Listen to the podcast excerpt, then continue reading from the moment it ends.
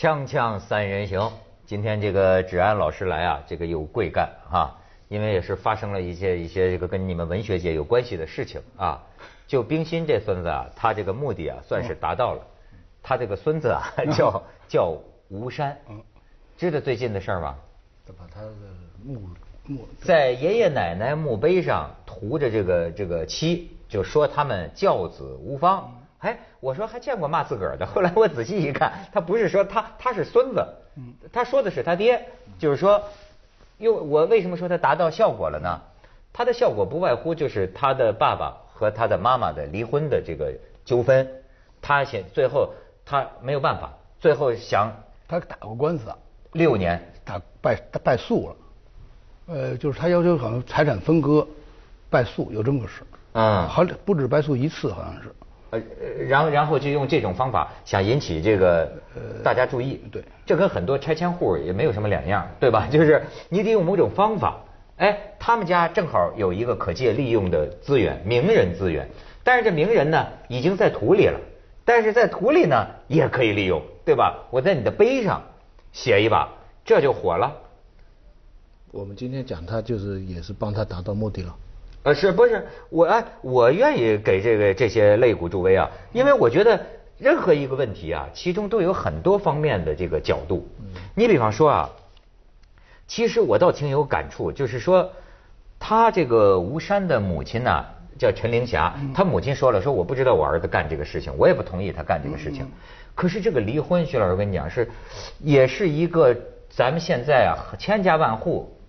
的离呃不是不是千家万户都离婚啊，就是说，确实是这个社会很大的一个问题。怎么问题呢？你看这讲这个故事啊，就是说陈玲霞说我不愿意离婚，嗯，她说我跟冰心这儿子啊就吴平吧，吴平啊，她说我们一起生活四十多年，就是说我今天首先想办一个家庭法庭，对吧？哎，咱们就说说这个事儿，说我跟吴平一起生活四十多年，生儿育女，他却一走了之。五六年只在法庭上见过他，他的生日、他的父亲节，我总是叮嘱儿女发短信问候他，但是后来他手机都不通了。我这辈子没有图他的什么财产，结婚四十年都是住的我单位分的房子，我只希望他能够回心转意，就是说我就不想离婚。哎，这种叙述。很熟悉，对对，特别熟熟悉的这种这种叙述，听起来呢，哎呀，你就真觉得这里边涉及一个要不要维护所谓婚姻。你比如说，我这么说吧，现在如果是你自己的朋友，身边有一个朋友，他要离婚，我们是什么态度？中国人的习惯是劝和，劝和，嗯，但是呢，最后这个吃苦的是那个。那个那当当事人，当事人，别人都你别人我们都推卸责任，哎，别人没本来也没有责任，嗯，所以我觉得像这个这个就是冰心这个孙子的这这个举动吧，我觉得这里边就当然大现在大家都都说他不好，其实呢他自己说一句话我也同意，他是无奈之举，啊，我觉得不是不是多此一举，是属于无奈，这中间有差异。那无奈了又怎么着呢？不是，就是说，就是他这个，就是说，我觉得这里边咱们细分析这个事儿哈，嗯，它里边有有有这么几点，我觉得是，呃，还是有有可分析之处。对，第一点呢，他还是把这个事儿，还是把他们这个家这个事情当回事儿。对，他没上别人家墓地上弄弄。比如有好多拆迁户，比如有好多人不满，对社会或者不满，确实有，比如有什么原因，他他他他他他这迁怒于别人，他这没还是。这冰心至少还是他们家这系统，我觉得他还还没有超出这个系统。就这个，在这个举动虽然是是不当啊，或者说不良，但是他还是在以这个家为基本单位。我不知道你你你同意？我知道，就是说这家里观念还是很很强，就是还是还是我虽然我把我们家的事儿在这家庭里边把他我们家事儿弄成一个社会的事儿，但是维护他妈妈，哎，他根源他还他还是围绕着这家里。算维护吗？他那个都洗不掉了，他不是他不是他不是他这这是第一件事，我觉得是第二特别好玩是他往他爷爷奶奶的墓上写字，说他爷爷奶奶教子无方，是不是有这话？对对对，就是他还寄希望于教育。嘿，寄希望于死人的教育。不是，就是当年就是就追责于教育。啊啊啊是不是？是不是这么可以说吧？就是说这个认为是教育有出问题了。啊我觉得这还是挺，就是这人的还是个文化世家。这这人这观念俩，第一个他家庭观念还是比较强的。没错，就是我爹家教出了问题。哎这是他归结于写了两句，一啊句是什么？教子无方，还有一句是什么？他他妄为什么什么什么什么？妄为人父妄为枉枉为人母母，师表妄为什么？反正反正就类似这样，就是他还是就是说认为这个在他们家的教育系统里边出现问题了。所以我觉得这个里边你你想这还是，所以我觉得还是可以这个我们可以理解吧，或者至少可以体会吧，这这里边有点意思吧。当然，你知道，所以为什么这些八卦这严重不靠谱？就是说，就是你就可以看出来啊，这个事情一进了家门，那真是没有人能说得清楚，永远都说不清楚。你怎么知道真的？你比如说，冰心他们家女婿又出来了，要批评这孙子，这这这个就这个呃吴山呐，吴山哎，那么他们就说他是因为法院判的什么财产分割，对对对才这样。你看这事儿要一公开聊啊，这个人们根据得到的信息啊，分分钟就在改变对这个人的印象。可实际上呢，都跟咱们没什么关系。我我嗯你说。这事儿严格说就是跟咱没什么关系的事儿，真的是跟咱没什么关系。那为啥咱还聊 我也是，其实他有事儿，唯一有关系是因为他是往他是这个冰心跟咱们隐隐约约有点关系，因为他是一个公众人物。对，就就是只只有这么点关系。如果说，比方说这人是一个他爷爷，比如这他不是冰心的孙子，另外一个人的孙子，往他爷爷抹字，你根本也不会报道吧？但是你你我我我我我这么来说吧啊，我你你说的是你的文文学史上的这个角度啊，因为跟冰心扯上关系啊。但我说的是啊，很多这个八卦啊嗯，他讲出来一个虚假的剧本嗯，一个虚假的故事嗯，当事人真实的事儿，那完全那咱不能相信的。嗯但是问题在于他。他营造了一个虚假的剧本以后啊，这个虚假的剧本就成了一个伦理剧的话题，而这个话题呀、有的时候是值得感触的。你比如说，我看了这个啊，我就一下子想起类似的很多事儿。我为什么想问问你们怎么看呢？就好比说，夫妻俩结婚几十年，呃，老婆没有什么错，一个贤妻良母，呃，老公呢，那就是这样。到有一天，老公可能找了别人了，嗯那就要离婚，老婆就是死是不愿意离婚。那么这个事儿到底该怎么裁判？是说老老公不道德吗？就是说你们不应该离婚吗？但是不离又怎么样？你我不知道你对这种事儿有没有什么感想？法律上是怎么样的？假如一方坚决提出离婚，他就离婚了，是不是？过去是不行，过去我记得那就是一头一方不同意就不能离婚。以前以前曾经他是。他太太可以去找领导，领导去找不是，就是以前不是，就是就是一方面不同意，后后来好像婚姻法改了，这个就就我也没这经验，我也不我是也不知道，离过我离过，但是 但是我离的时候我离的那时候，哎你为什么离？不是这这个家丑不可外扬，啊所以都家丑所以不能咱们不能学这谁吧啊，所以咱们就不就是这个，我觉得这最大人家是人自个儿也说了，这吴吴山人说家丑不可外扬，我违反这事。这还不外扬啊？就是不是他不是他就是说他外扬了，啊他他违反了家丑不可外外扬这事所以我呢是没有丑，但是也不外扬，家事嘛就所以就是说中国人本来有这么一个观念，就是为什么他这事儿特别中国人急呢？就是自个儿家的事，你给弄成一个外边的事儿。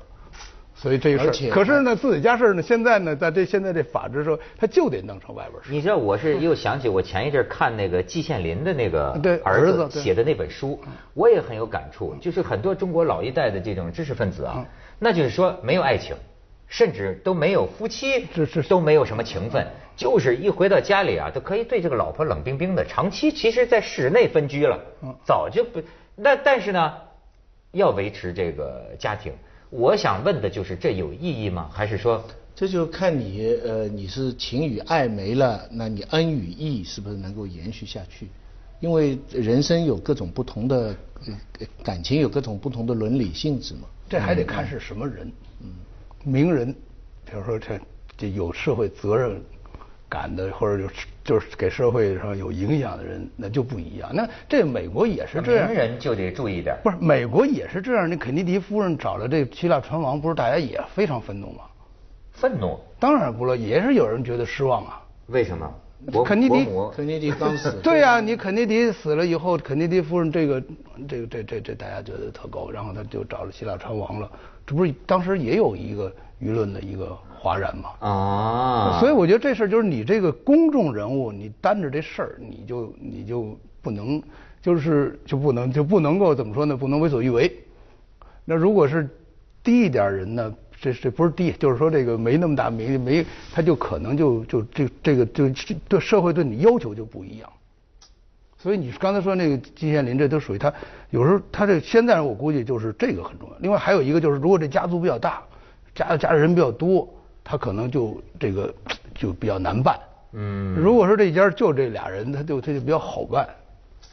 是不是？是不是有这么有有没有这么区别呢？徐老师，你听明白他说？我说的对不对？说的对，说的对，说的说的要，先去一下广告，锵锵在，就不能跟这个知识分子谈简单的问题。你说的这种呃老夫老妻该不该离婚的问题，是一个非常普遍的问题。嗯。但是就这件事情来说呢，我们之所以关心，还是因为冰心。对。的确是因为冰心。那冰心这个事情呢，我是两个感受。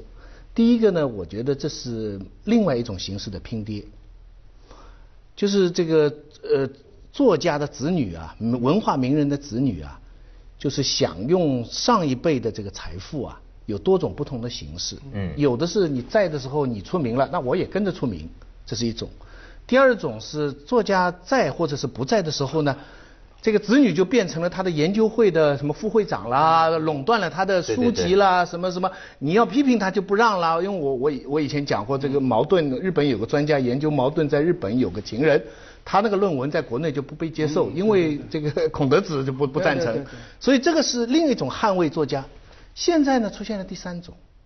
就是说，你还是在继用、继续使用你父母的这个，甚至祖先的这个名声，祖上的余音，哎，在用它来为你今天的，不管你合理不合理的愤怒，你来宣泄。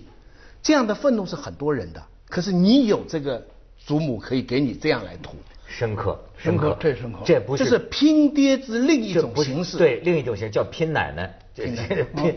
是吧？但是这也有限度吧？对吧？对，但那为什么拼到冰心那里叫我们特别引人注目呢？这个我们做文学史都知道。对，就在一开始的时候，整个中国在民国刚开始的时候，清末这个时候，社会非常乱。嗯。两种基本的解决方法，你要看冰心有个小说叫《超人》，嗯，他描写了一写过超人呐，写过一个小说叫《超人》，写过一个人呢，就是讲一个男的把世界事情都看得很穿，很恨。看穿世界虚无主义，但是呢，后来小孩的哭声，对不对哈？一点温情的东西感动了他，使得他变成心肠柔软了。那个男的呢，是信仰尼采的。那你想，在那个时候，这个超人是指谁的？就是指鲁迅，明白没？就是已经是当时的对于这个社会很乱，就是两个方向，一个就是鲁迅的方向，就恨、战斗、正视血淋淋的人生。然后我们要打下去，一种就是说不能恨，不能战斗，要以爱来医治所有的这个社会。那这个从二二十年代开始，这两条路走下来，我们大家知道，鲁迅跟随者虽然像鲁迅的人很少，但是跟随者人很多，更在后面摇旗呐喊的全是战斗派，一直到今天，冰心始终只有一个冰心，嗯，就是说他这个爱当然有很多，我我另外演过。冰心的传承都在台湾，张晓峰啊、席慕容啊，这个散文的主流其实都是冰心的主流。但是在大陆，因为斗争了那么久，所以冰心在整个一代二十世纪中国人心目当中是那么一个，就是那么一个乱世当中很罕见的，跟星星、月光、大海、美丽鲜花这么一个。童话，一个永远不过去的童话。嗯，可是现在他家里发生了我们很熟悉的这种人世间为了婚姻、为了金钱争夺，这是这这个是太烦。所以我我觉得可以接着徐老师话说，可以把这个吴山的行为认为是一种文学史书写行为。怎么叫文文学史书写行为？就是说听不懂的话，听不懂。不是，就是说我这是得，就是说这实际上是对于冰心所代表的，刚才说这种传统的一个清算。就是说，你这种温情，你这种月光啊，你连家里都解决不了，理解不了。而且人追究说你教子无方，为什么？因为你写《记小读者》，这家伙行为艺术啊，这就是我，所以我觉得你同样这个字要写在，同样这个字要写在张爱玲的墓上，人家就一点都没什么。张爱玲从来就不相信这种所以就说你这种彻底解构了冰心哎。这就是说呢，就是说文学史上可以说是一种什么浪漫主义也好，是什么这么一种所有做文学史的人将来都记得这个。哎，这事儿就是应该就是这个这个传统终结于此。将来文坛的这个轶事，这绝对是。我是已经多年呐没有读这个冰心了。当年我留下的印象也是，我觉得他是搞爱的那种，对啊就是 做爱的不是做爱，不是搞爱和做爱 是有本质的区别，徐老师。我的印象就是他就是好像受泰戈尔的影响，就是对对是吧？就是哎他是宣传爱的。但是呢，就是后来也有一些个搞文学的，不是搞爱的，搞文学的人就说呢，他浅薄，也听到过这种议论，说冰心太肤浅什么的。你们有没有听到过？我不是听到过，我就说过。啊你也怎么看我也怎么看。所以我觉得这个就是说，我觉得就是这套东西呢，确实应该结束。这个我我我我人类社会难道不需要歌颂爱？那应该应应该用一种比较深刻的一种一种方法，就是你不能说这东西不，就说比方刚才讲讲这个故事，就包括这个超人这故事，你不能说这个这种这种另外有一种讲是叫恨的东西，它是应该爱应该在这个恨之后，而不是说我根本就不知道世界有恨，这个差别很大。啊不，过不过我我你讲的都对，只是最后一个我的愿望跟你有点不同。这几行字是个小插曲，可是冰心常在。这个人类啊，我们都知道辣的东西好吃，都知道有很很什么鲍鱼啊、鱼翅啊什么什么，但是照样有人喜欢 Hello Kitty 冰淇淋，它一直存在。你就是说它。永远是我们人性社会的一种需要，所以我觉得冰心不灭，就冰心是只要冰淇淋还在，冰淇淋不灭。怎么联想？冰心嘛，冰淇淋没错对对对，它就是我们精精神上的冰淇淋，对是吧？我觉得是，就是我们今天不会认为冰淇淋是最好吃的食物，但是谁说的？冰淇淋好吃，很好吃啊。但是冰淇淋就是冰淇淋，你不能说冰淇淋是一个什么对对满汉全席，对对对或者你说冰淇淋是一种法国大餐，这确实它不是但但你知道，对对很多人来哎说，我宁可要冰淇淋，我不要满汉大餐。对，这就是，但是你就是这个事儿，我觉得就是冰淇淋搁在冰淇淋的位置上，嗯它就不会有人往上，就是写字也无所谓了。但如果就是你把冰淇淋搁的位置搁的不对，那这个写字就有意义。没错，所以我们永远需要冰淇淋。锵锵三人行，广告之后见。哎，芷安老师，你还听说过关于冰心什么八卦？我听说当年他跟林徽因什么掐的挺厉害。对啊，对啊，冰心啊曾经写过一篇叫《我们太太的客厅》，就是专门讽刺林徽因的。哦是吗？对他写过一篇小说，什么意思呢？就是说，就这客厅的女主人就是就是林徽因，其实就是，然后周围有有一堆人围着她转，其中有一个人很像徐志摩，哦，就是就跟那个就是钱钟书后来写过一篇叫《猫》，实际上这猫是对这个我们太太客厅的一个模仿之作，钱钟书也是讽刺也也是讽刺林徽因。关于林徽因讽刺林徽因关于林徽因有两篇说啊就是第一篇就是这个这个，但是呢，这个林徽因当时是在这个山西考古回来之后呢，就带了一送了一篓醋给冰心。哎呦，还挺会逗的是吧啊？送他们家去了。吃醋嘛啊，是吧对，给你送篓醋过去。